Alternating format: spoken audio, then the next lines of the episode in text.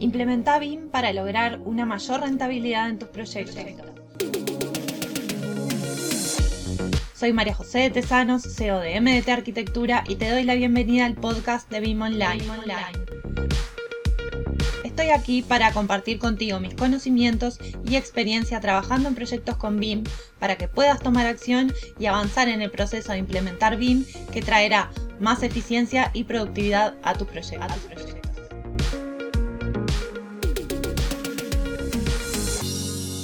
Hola a todos, hoy vamos a hablar de protocolos BIM. Y miren qué interesante la definición de protocolo. Conjunto de reglas de formalidad que rigen los actos. Y hay otra definición que dice conjunto de reglas de cortesía que se siguen en relaciones sociales y que han sido establecidas por costumbre. Y el mayor error que se comete en el desarrollo de los proyectos, a mi entender, esto de desarrollar el proyecto sin una estrategia. Por ejemplo, en un proyecto BIM, modelar sin una estrategia, creyendo que cualquier modificación que surja en el proyecto después se verá, no importa el tamaño, la dimensión, la complejidad, se ve en una etapa posterior. Y para mí es fundamental entender que hay que tener reglas claras de juego. Saber quién va a hacer qué cosa dentro de un equipo. ¿Cómo lo va a hacer? ¿Qué responsabilidades tiene? ¿Qué alcance tiene ese proyecto, ese trabajo que yo voy a desarrollar? Y por eso me gustaba tanto esta definición que hablaba de que se hace por costumbre. Por costumbre nosotros no desarrollamos proyectos con procesos preestablecidos, con reglas de juego, no nos enseñaron como profesionales a nivel universitario y después en la propia experiencia que hay que tener procesos de trabajo claros para que los proyectos resulten más eficientes, con ese objetivo. Por costumbre lo que tenemos es al revés, el creer que después van surgiendo modificaciones que en una primera instancia no se pueden planificar y que después vamos viendo cómo lo desarrollamos y en qué momento. Y eso es en definitiva lo que trae los mayores problemas, los mayores desvíos después en las obras, los mayores errores y los mayores riesgos. Sin entender que planificando previamente, tomándose algunos trabajos, algunas tareas en etapas iniciales, antes de comenzar ese proyecto, se puede realizar casi sin esfuerzos si comparamos con la etapa de ejecución, evitar tener que tirar todo ese trabajo realizado a la basura, todo ese modelo que quizás se hizo en una etapa de diseño por el estudio de arquitectura y que al pasar a la etapa de construcción ese modelo no se puede utilizar porque la estructura fue modelada del piso 0 al piso 13 y entonces no se puede hacer una certificación de avance de obra, no se pueden extraer cómputos de materiales por nivel, saber cuánto material se va a ejecutar en cada etapa del proyecto y tener que comenzar entonces nuevamente desde cero.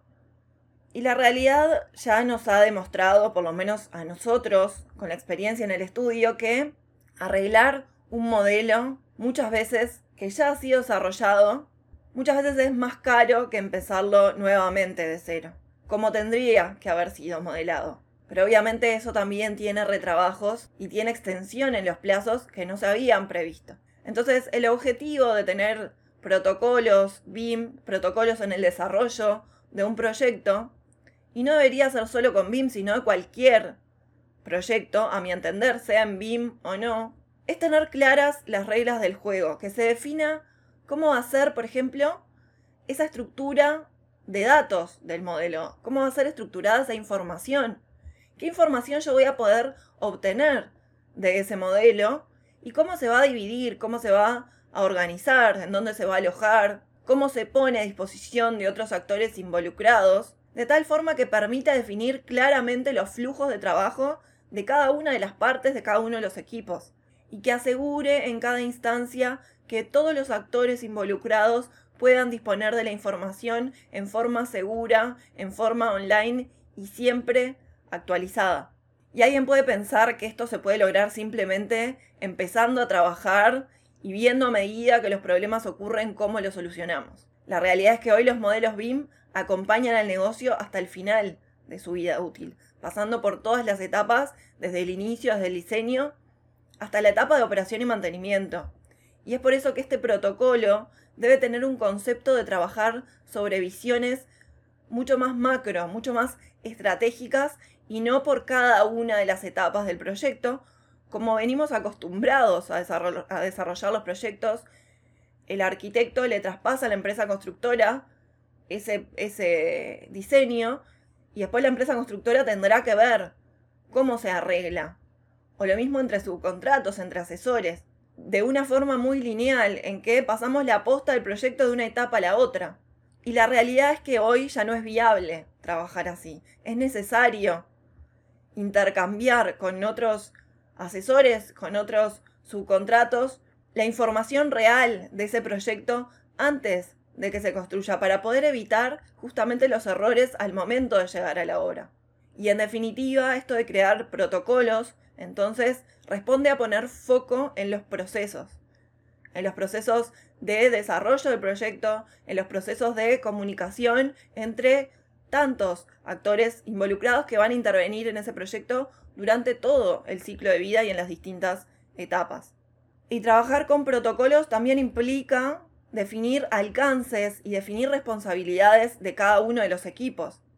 Y una vez que se definen y se especifican estos procesos, las fuentes de información, las metodologías de trabajo, el proyecto empieza a convertirse en un proyecto mucho más estratégico, mucho más seguro porque tenemos la información al alcance de la mano, entonces corremos menos riesgos.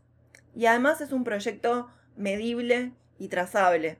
Pero si además incluimos estos protocolos en las contrataciones de los modelos BIM, por ejemplo, esto se convierte en la forma más eficiente para lograr los objetivos, para quien nos contrata y tiene la característica de convertirse en rentable también para quienes van a operar ese proyecto que se va a construir, ese activo. En definitiva, es más rentable para el cliente de nuestro cliente y por lo tanto también para nuestro cliente. Y por ende también para nosotros, porque tenemos después un cliente satisfecho con ese proceso que muchas veces nos toca invitarlo o obligarlo a ordenar información, a ordenar requerimientos de información para nosotros saber qué es lo que tenemos que hacer como desarrolladores de ese proyecto, como modeladores y coordinadores BIM. Pero además es sumamente importante tener esos protocolos también a la interna de nuestros equipos de trabajo. Dentro del estudio, por ejemplo. Y ahora les voy a contar un caso práctico donde fue fundamental tener estos protocolos precreados. Si no era imposible poder desarrollar ese proyecto con estas características. Pero si nosotros no tenemos procesos y reglas claras creadas a la interna de nuestros equipos de trabajo, si no tenemos protocolos que indiquen paso a paso cómo hay que modelar, cómo hay que coordinar. Y no que cada modelador lo haga de una forma distinta, lo haga como le parezca. Se debe hacer con determinada estrategia acorde a los objetivos del proyecto, acorde a las características de mi empresa y a ese proyecto que estoy desarrollando en esa etapa del proyecto, en esa fase. Y hace muy poquito nos tocó planificar el desarrollo de un proyecto de 70.000 metros cuadrados, donde implicaba a 7 personas en el equipo por dos meses. Esto implicó hacer un llamado a integrar nuevos miembros a nuestro equipo en el estudio, un proyecto que además se desarrollaba en el exterior, donde el cliente ya era un estudio de arquitectura que tenía su propio equipo de trabajo, y entonces, ¿cómo hacer para que este proceso sea eficiente? para lograr un entendimiento, para lograr los objetivos del proyecto que teníamos planteados y que el, que el cliente nos había requerido. Y la respuesta a esto es planificación y protocolos, reglas del juego claras, claras para nosotros dentro del equipo, cómo modelar, cómo coordinar, cómo comunicar, cómo controlar la calidad de ese modelo, pero también para ese cliente, saber qué es lo que se le iba a entregar, cómo se le iba a entregar en qué fechas y qué información necesitábamos tener nosotros para poder cumplir con esas fechas de desarrollo del proyecto.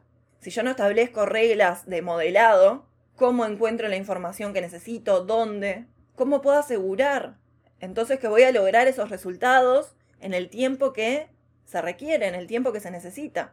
¿Y qué elementos entonces tienen que tener estos protocolos sí o sí que no pueden faltar? Y acá yo distingo los protocolos que son internos a nuestro equipo y los protocolos externos, que muchas veces se traducen en ese BIM Execution Plan, donde se le entrega a ese cliente un manual de cómo funciona ese modelo, de qué es lo que se le está entregando, qué información, cómo la puede encontrar y cómo la va a analizar.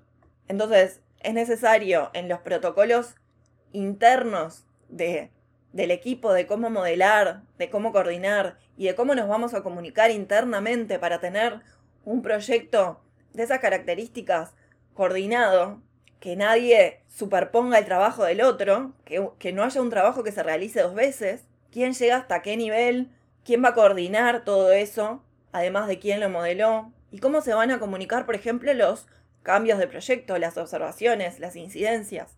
Todo ese paso a paso tiene que estar en estos protocolos internos del equipo. Los enlaces donde, donde se va a encontrar la información del proyecto claramente, creando una serie de carpetas estratégicas para compartir internamente nosotros en el equipo y para compartir con ese cliente a dónde voy a subir esos archivos de modelado, quién lo va a coordinar y cuándo lo va a coordinar y cuándo va a comunicar las posibles observaciones que puedan surgir. Y todo eso dentro de un plazo establecido de proyecto que lo planificamos en conjunto con ese cliente. ¿Qué información voy a incorporar yo de ese proyecto dentro del modelo y cómo la voy a incorporar? ¿Cuál es el objetivo de este proyecto? Involucrar a todos los miembros del equipo en los objetivos es fundamental es fundamental para que se sientan implicados y todos tiremos hacia el mismo lugar. Los roles y las responsabilidades, que cada uno tenga claro su parte. ¿Quién modela? ¿Quién coordina? ¿Quién se encarga de las comunicaciones con el cliente? ¿Y qué rol tiene que cumplir ese cliente como facilitador también para que nosotros podamos seguir adelante en cada fase? ¿Cuándo hay que validar? Y los horarios, por ejemplo, porque es fundamental. En este caso, nosotros trabajamos con colaboradores de otros países y hay que tener clara esa franja horaria para saber hasta qué hora está permitido subir ese archivo. No solamente un día, sino también una hora. Y muchas veces nos pasa con clientes con los que trabajamos en otros países, por ejemplo España, que tienen horarios distintos. Hay una franja horaria que es en común, pero otra franja horaria que no. Entonces hay que tener claro hasta qué hora tomamos ese día, como día de entrega, por ejemplo. Insisto también en la importancia de los requerimientos de información por parte, por parte de ese cliente al iniciar ese, ese acuerdo de ese proyecto. No es solamente pasar un presupuesto, sino pasar una propuesta estratégica de valor, una propuesta estratégica de cómo se va a desarrollar ese proyecto y qué rol precisamos que cumpla ese cliente para que se cumplan también esos objetivos. No pasa solamente porque el cliente pida un modelo BIM y muchas veces pasa eso que ese cliente pide solo un modelo BIM. Sin embargo, somos nosotros, como profesionales, los encargados de que si lo único que nos piden es un modelo BIM, poder nosotros desglosar, por ejemplo, con una serie de preguntas o con una serie de documentos a acordar qué requerimientos tenemos, qué información, cuál es el objetivo, qué es lo que se quiere lograr con ese proyecto. Y muchas veces en forma de cuestionarios, de preguntas, es como logramos obtener esos requerimientos porque en definitiva es por el bien del cliente, para poder cumplir con sus expectativas, con sus objetivos y con sus requerimientos. Y para terminar, un último tip, en la medida que ya tenés precreados estos protocolos, estos documentos que los creás una vez, los vas mejorando en próximos proyectos y obviamente vas ajustando lo que corresponde a cada proyecto porque cada proyecto es único. Pero después es enriquecer ese proceso con la experiencia y facilitar con planificación lo que va a ser el desarrollo de ese proyecto. Y eso ahorra muchísimo tiempo de trabajo. Y hasta aquí el episodio de hoy. No te olvides de suscribirte para recibir más contenido de BIM. Te espero en el próximo episodio con más proyectos, más experiencias compartidas y mucho más BIM Online.